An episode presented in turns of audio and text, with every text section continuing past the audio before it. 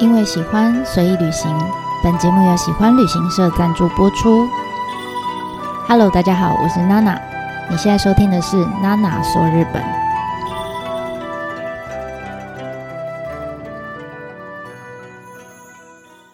Hello，大家好，我是娜娜。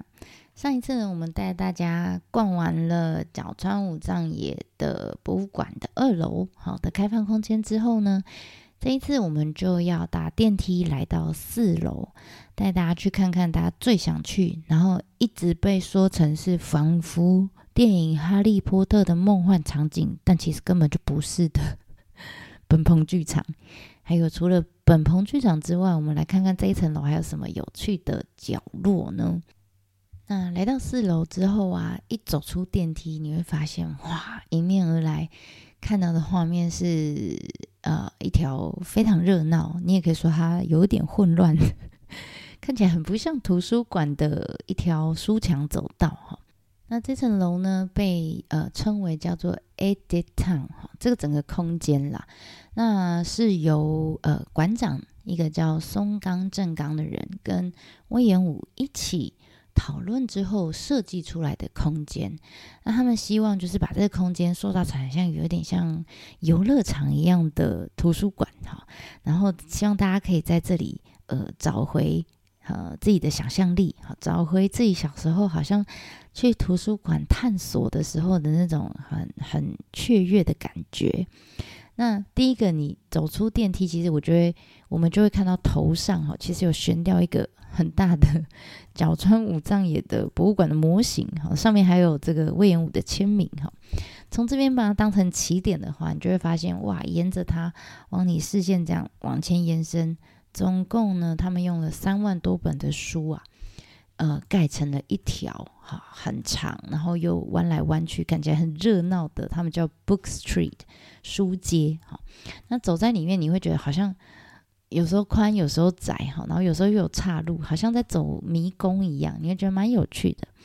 那你仔细看看呢？呃，旁边的这些木构造的这些书架都是木构造的哈，然后你会发现它们，嗯、跟一般你会一直觉得视觉上有点乱哈。那其实它是刻意的哈，它你仔细看它每一个书架，有一些很凸出来，有一些很凹进去。然后有一些呢，嗯，感觉框起来像箱子一样，有些又凸出来，长得像桌子一样。那这时候馆长就说了，他说：“其实我这每一格的书柜啊，你把它想象成你现在在逛这个 Book Street 嘛，就是一条街哈。你在逛街的时候，每一个书柜就像是一个商家。那每一个商家，当然你就想每一个店家不会都长得一模一样嘛，他们一定有他们自己的特色，才能吸引顾客进来，对不对？”所以，这每一格的框框里面，每一个书格里面，其实他们要吸引来的顾客都不一样，所以他们都会有自己的打扮，自己的呃吸引人的地方，所以他刻意把它做成不太一样的样子。那细心一点的人，就会发现，哎，这边除了书柜长得不一样，设计的不太一样之外，他们其实连书籍的分类方式呢，跟一般我们传统的图书馆也不太一样哈，他们采用的呃方法有点像是心智图的那种联想方法，从一个中心的主题，然后慢慢这样联想发散出去，然后把这一区跟这个主题相关的所有联想到的书籍全部都放在同一区。那这样我们来这边的人，你就会觉得，嗯，他不是一般我们可以预期的这种一般图书馆里面的分类方式，所以你会有一种好像在。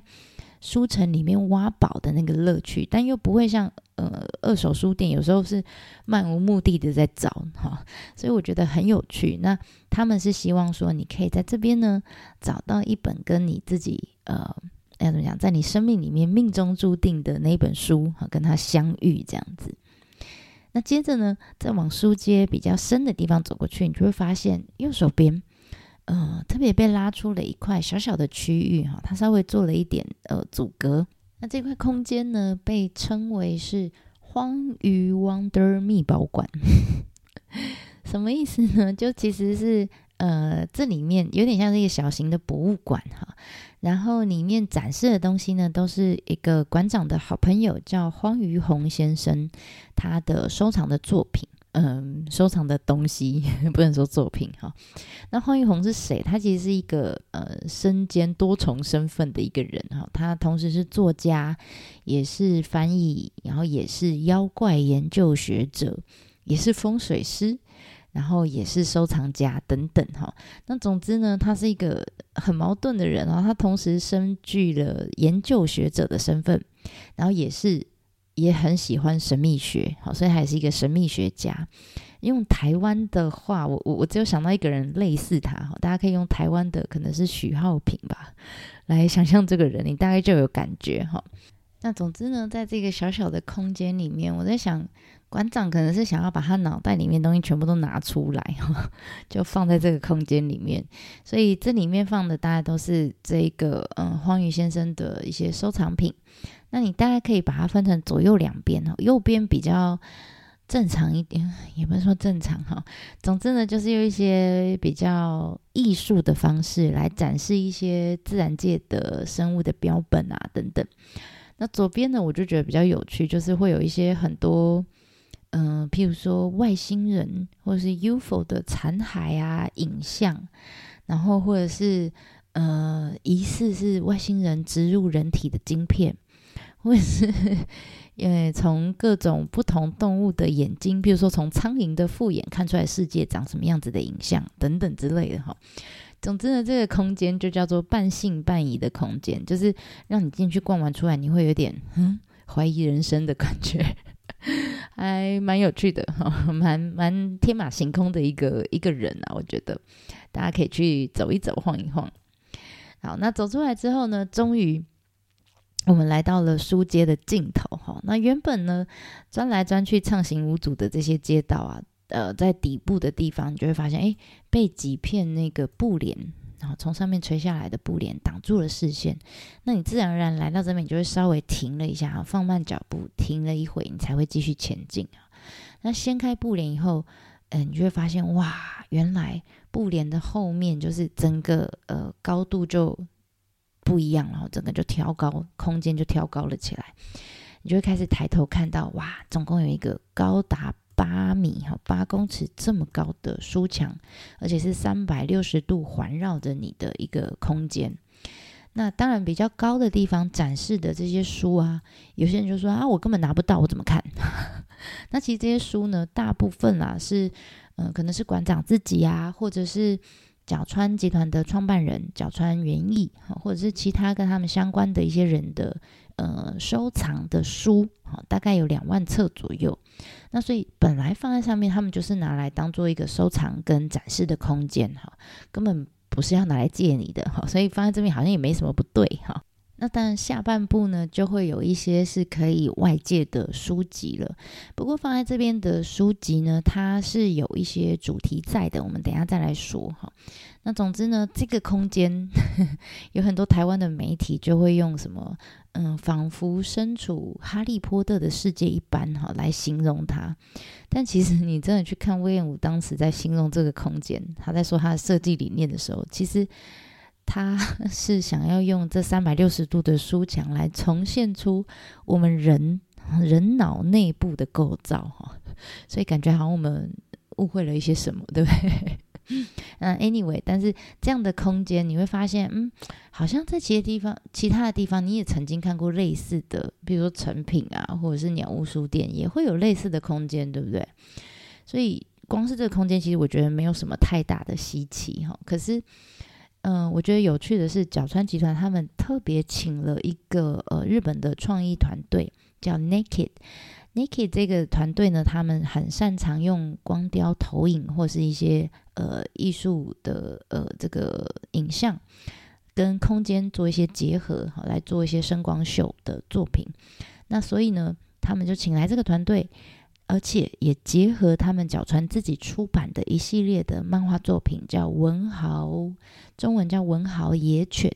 啊，你如果有野狗啦，哈，野犬，你如果有兴趣可以去找来看。总之呢，他就结合了自己出版的漫画作品，然后结合了这个呃声光影像的这个公司，帮他们特别哈，在这一个书墙的空间里面量身打造了一段专属于这里的。只有这里才看得到的声光秀。好，那当初呢，呃，第一次来到这里的时候，其实我那时候还不知道什么文豪野犬这个漫画，我只知道说，哦。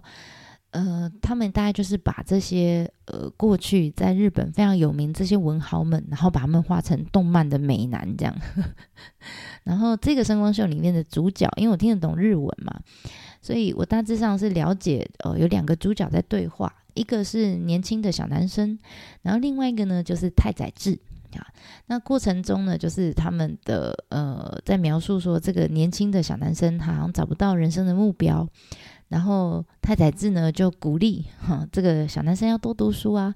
有时候我们可能在书本上读到的某一段话，可能当下你没有太深的感觉哈，那你就让它过去了。但其实那段话它会很莫名的就留在我们心里面的某一个角落。可能等你到人生历练到一个程度之后，这段话又跑又会跑出来，在你脑袋里面出现这样。那这时候你才会想到说啊。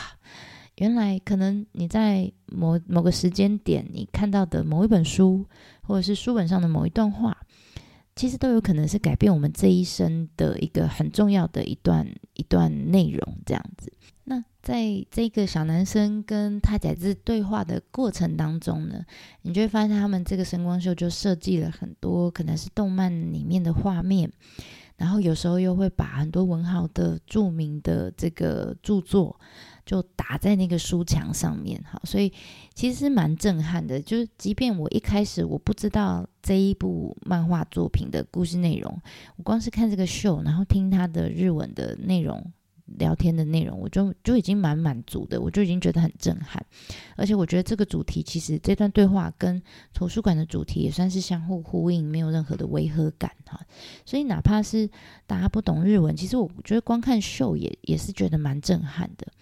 那后来是，呃，因为有旅伴跟我分享说，其实这声光秀里面的主角就是那个小男孩跟，呃太宰治 都是来自于《文豪野犬》这部漫画。然后我才哦，什么意思呢？这部漫画讲什么？哈，因为这个旅伴他有看过，好，我们就聊起来。他说，这个漫画里面的每一个主角啊，其实真的都是取自日本文坛上过去曾经真的存在的真实人物，比如说像我们刚刚讲太宰治，对不对？那每一个人物呢，呃，在故事里面啊，哈，这个每个人物他们都会有自己的特异功能，哈。那这个特异功能的名称很有趣哦，就是他们呃这些文豪真的在世的时候，他们的成名代表作，譬如说，譬如说了哈，太宰治的呃特异功能就叫人间失格，所以他要耍他的 特异功能，施展他的特异功能的时候，他就要人间失格这样。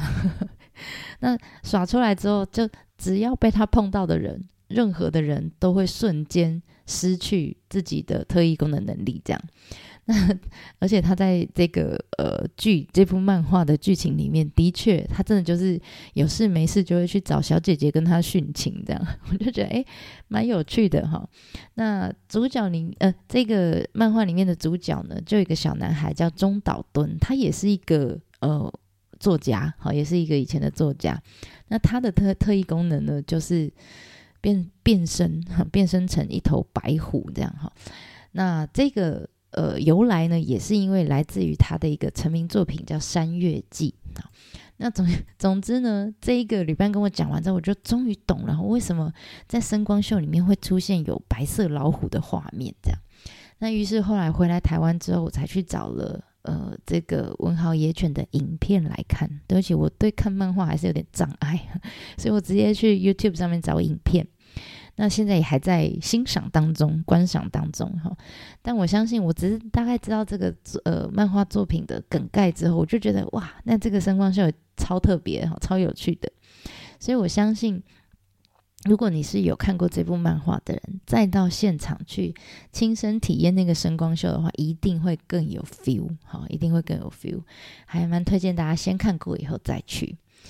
然后还有还有，对对，看完声光秀之后啊，嗯、大家不要就离开那个书墙的空间哈，你会发现那书墙旁边有一个小洞，大概就是一个门的大小哈，你是可以钻进去的。那这个钻进去通往哪里呢？其实就是一个通往五楼的一个小阁楼的空间。那旁边的书啊，其实就是我们刚刚讲那个呃神秘学的那个那个荒鱼先生的藏书。那如果你是懂日文的话，然后或者是你脑袋跟他一样很天马行空的话，或许可以在这边找到很有趣的书，也不一定哈。好，那这个大概是室内的空间。逛完这些室内的区域之后，我们可以一起往户外走走，因为我觉得户外有些地方你没有去呢，也蛮可惜的。好，那户外我就介绍两个地方。那第一个呢，就是在旁边的一个神社，叫五藏野座令和神社。那据说当初啊，隈研吾先生来到这里要视察这个建筑基地的时候，那时候什么都还没盖嘛，哈，就是一片空地。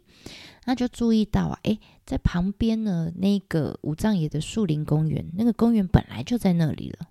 他就发现公园的正中间呢，有一条很笔直的一个步道，就直直朝朝着这个建筑的这个基地延伸过来，直冲过来这样。所以就站在步道顶端的这个隈研吾就在想说，诶，这。这一条路怎么直的有点不太正常啊？以前的路怎么会这么直呢？哈，他就联想到说，哎，会不会是以前有没有可能哈，在这块基地上面呢，曾经有一座神社在这里？因为这条路真的非常像那个呃表参道，就是要去神社之前走的那条道路这样。那那不然，嗯，我来设计一座神社好了。然后就没想到，他真的就是设计设计了一座超级现代感的呃神社哈，非常令和风。现在年年号不叫令和嘛，而且这座神社的名字也非常令和，它叫呃五藏野座令和神社这样子。但你实际来到这个神社的时候，你就会发现，嗯。诶，神社该有的东西其实好像都有，比如说前面会有鸟居啊，然后也会有洗手的手水社啊。那屋顶，嗯，也是传统的神社的七切灶的造型，就是两片的啊。然后上面也有千木哈，千木就是屋顶上面那个交叉的那两条木头。我们等一下再来说这两条木头。那总之该有的元素好像。都有啊，但是你就会觉得这神社好像哪里不太一样哈。原来呢，其实隈研吾把呃他在设计这个神社的时候，他把很多的线条经过了一定程度的简化，让它看起来非常的利落，而且最重要的是，他把大部分的木构造直接改成了金属跟玻璃的素材，很神奇哦。你你只是把木构造改成用不同的材质来。呃，做建造的时候，你就会发现，嗯，整个就现代风起来了哈。而且整座神社里面，我觉得最有趣的就是我们刚刚讲，在屋顶上面那两根木头，我们叫千木哈，千个十百千万的千。那这两根凸出来、相互交叉的木头，它当然也把它用成金属了，哈，改成金属去做的。那你知道神社，呃，传统的神社里面有一个呃流传很久的说法，但不完全百分之百哈。但大部分哈，大部分他们说，如果你现在神社里面祭拜的主神是女神的时候呢，这个千目的切口就会呈现水平状。那如果是男神的话，这个切口。就会变成是垂直状。如果你不知道我在讲什么，因为讲真的，这个要看图比较知道，知道我在讲什么哈。你可以上我的呃方格子上面有图，大家可以参考。那总之啊，反正这个说法哈，经过学者调查后证明哈，这只是一个民间说法哈，不是百分之百神社都是这样。但总之，大部分神社是如此，没错哈。那这个武藏野的做令和神社非常幽默，他呢。同时把这两种就是横切跟直切的千木全部都搞上了屋顶。你说他为什么？那到底这里面拜的是男的还是女的？就后来发现哦，原来这里面请了两尊神啊，一男一女。女生呢，就是我们之前一直介绍过的天照大神，叫阿天啊。那男生呢，就是他的弟弟，叫素展明尊。所以有男有女。魏武先生干脆就把这个千木啊。呃，切成一个直的一个横的，这样等于是打破了所有以前所有的传深色的传统，用非常另类的方式来诠释男女平等。我觉得这是非常现代的社会观念，对不对？而且这还是全日本只有这里才看得到，哈，其他地方不是男生就是女生，哈，不是横的就是直的切，只有这里是一横一直这样，哈，很好玩。那除此之外，当然里面呢，呃，神社里面。没有办法进去，除非你有花钱，除非你有花钱要在里面举办什么仪式之外啊。通常，但是还是看得到哈。通常我们在外面隔着那个玻璃，还是可以看得到神社里面的天花板上面的彩绘哈。我们叫天井绘。那这以前都会请非常厉害的绘师哈。呃，来做画作。那现在呢，他们就请了，请来了。我觉得跟角川也超级呼应哈。他们请来这个艺术家呢，常常是在电玩界或是动画界的这个，嗯、非常知名的一个艺术家，叫天野喜孝，来帮他们设计这个天井绘。那当然，里面画的还是凤凰哈。可是你可以很明显发现，他的笔触跟传统以前我们熟悉的这种，呃，绘师是不太一样的。所以你就发现哦，虽然神社是非常传统的一个宗教信仰，但是呢，他们在这个神社里面加了很多现代的元素，包括现在的，嗯、请现在的绘师来做绘图啦，然后还有用现在的一些建材啦，甚至呢，打破传统哈，把千木用成男女平等这样哈。那我不知道这几百年之后，如果这座神社还在的话，到时候的人哈来这边看会。怎么来欣赏这座神社？应该觉得嗯一头雾水吧，我猜 还蛮可爱的。好了，那最后一个哈，最后一个想要跟大家介绍的一个空间呢，是在旁边我们刚刚讲的那一座公园。那座公园里面呢，有一个小小的咖啡厅哈。如果不讲，大家可能就这样走过去了哈，因为它看起来就很像，外观看起来就像一个临时搭建的一个小木屋。那里面卖的是埼玉县的特产。像霞山茶啦，当地造的啤酒啊，还有当地食材做成的小吃啊，等等之类的。那虽然它官网上也没有特别介绍跟说明哈，可是，呃，它的外观你又不讲，你会、没办法发现哈。但是你仔细看一下，它真的很像隈研吾之前曾经跟那个呃露营的品牌 Snow Peak 合作一个呃露营的拖车，叫住箱，住宅的住，箱子的箱。那顾名思义，就是它是可以挂在拖呃露营车的后面，然后被拖着到处走来走去这样哈。然后打开里面就可以拿来住这样。那这样子的一个移动式的住箱，其实它是被在日本啊，它是被归类为车辆哈，它不是建筑，而且它的平均使用年限其实非常短，大概就是二十年左右。现在在很多呃日本的露营的场地哈，或者是有些人。呃，是拿来当做咖啡厅，或是开小花店等等之类的，拿来被做成这样的使用。那它的优点就是，它可以非常方便的移动，哈，可以在不同的环境下、不同的使用目的下去做呃一些改改造，哈，所以算是非常灵活的一个移动式的，被视为是车辆，但是其实它，我觉得它比较像建筑，哈。那我觉得这还是隈研吾非常。在实验性当中，在实验中的一个建筑形式。好，那这个树林里面的这个咖啡屋呢，看起来比我们刚刚讲的柱箱还要大很多哈，所以它比较像，比较类似是长射型的一个建筑物。那当然，它设计的非常像，就是它把屋子打开的时候，嗯。合起来的时候是一个大的木箱，那打开的时候呢，室内空间就可以变成一个咖啡屋，然后户外就变作业区这样，然后关店的时候就把所有的桌椅收起来，就很像一个摆在树林里面的箱子。好，那老实说，我现在还不太能理解这样子的建筑的目的是什么，毕竟它还在实验中哈。可是我常常会忍不住想 联想到台湾的交流道旁边，其实有很多很类似的建筑，大家有没有看过？就是卖槟榔的那个 货柜屋，应该有看过。我觉得超像的，而且也是可以移动的，不是吗？只是人家是拿来开咖啡厅，我们是拿来卖槟榔这样。我不知道魏延武先生来台湾的时候有没有看到过哈？这个概念我觉得超像。好啦，那总之呢，这个是呃，如果不讲，大家可能就错过的魏延武先生的一个作品。那附带一提呢，在这些咖啡屋呃，这这间咖啡小铺的后面的区域啊，就是一片公园嘛。但这片公园呢，呃，也是需要收票的区域哈。这片公园为什么要收票呢？因为它跟那个另外一个呃声光效果的一个团队叫 teamLab，大家比较常听过哈，有跟他们合作了一个常设展的作品。叫做巷子森林里呼应的生命，好，讲白话文就是里面呢，我用我非常白话的理解哈，里面在森林里面就放他们放了好多很像外星人的蛋蛋，不要问我为什么，这是某一个旅伴的形容，感觉就是一颗一颗很大型的蛋蛋的装置艺术哈。那这些这些蛋蛋呢，到晚上的时候。他们就会呃随着人流的移动哈，就会感应，然后就会有呃不同的声光效果。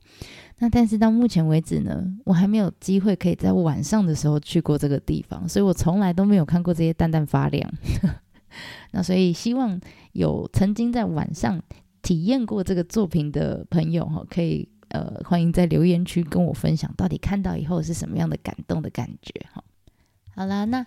以上呢，这几集的内容主要是带大家来到呃位于埼玉县的这个所泽樱花城，然后当然主要是要看看角呃角川武藏野博物馆的里里外外哈，跟隈研吾先生相关程度比较高的地方。那其他像是呃博物馆三楼的动漫区啦，或者是呃体验型的饭店、周边商品贩卖的直营店。或者是角川员工每天都会去的角川食堂等等，这些就留给大家可以呃自己来到现场的时候来做个别的体验。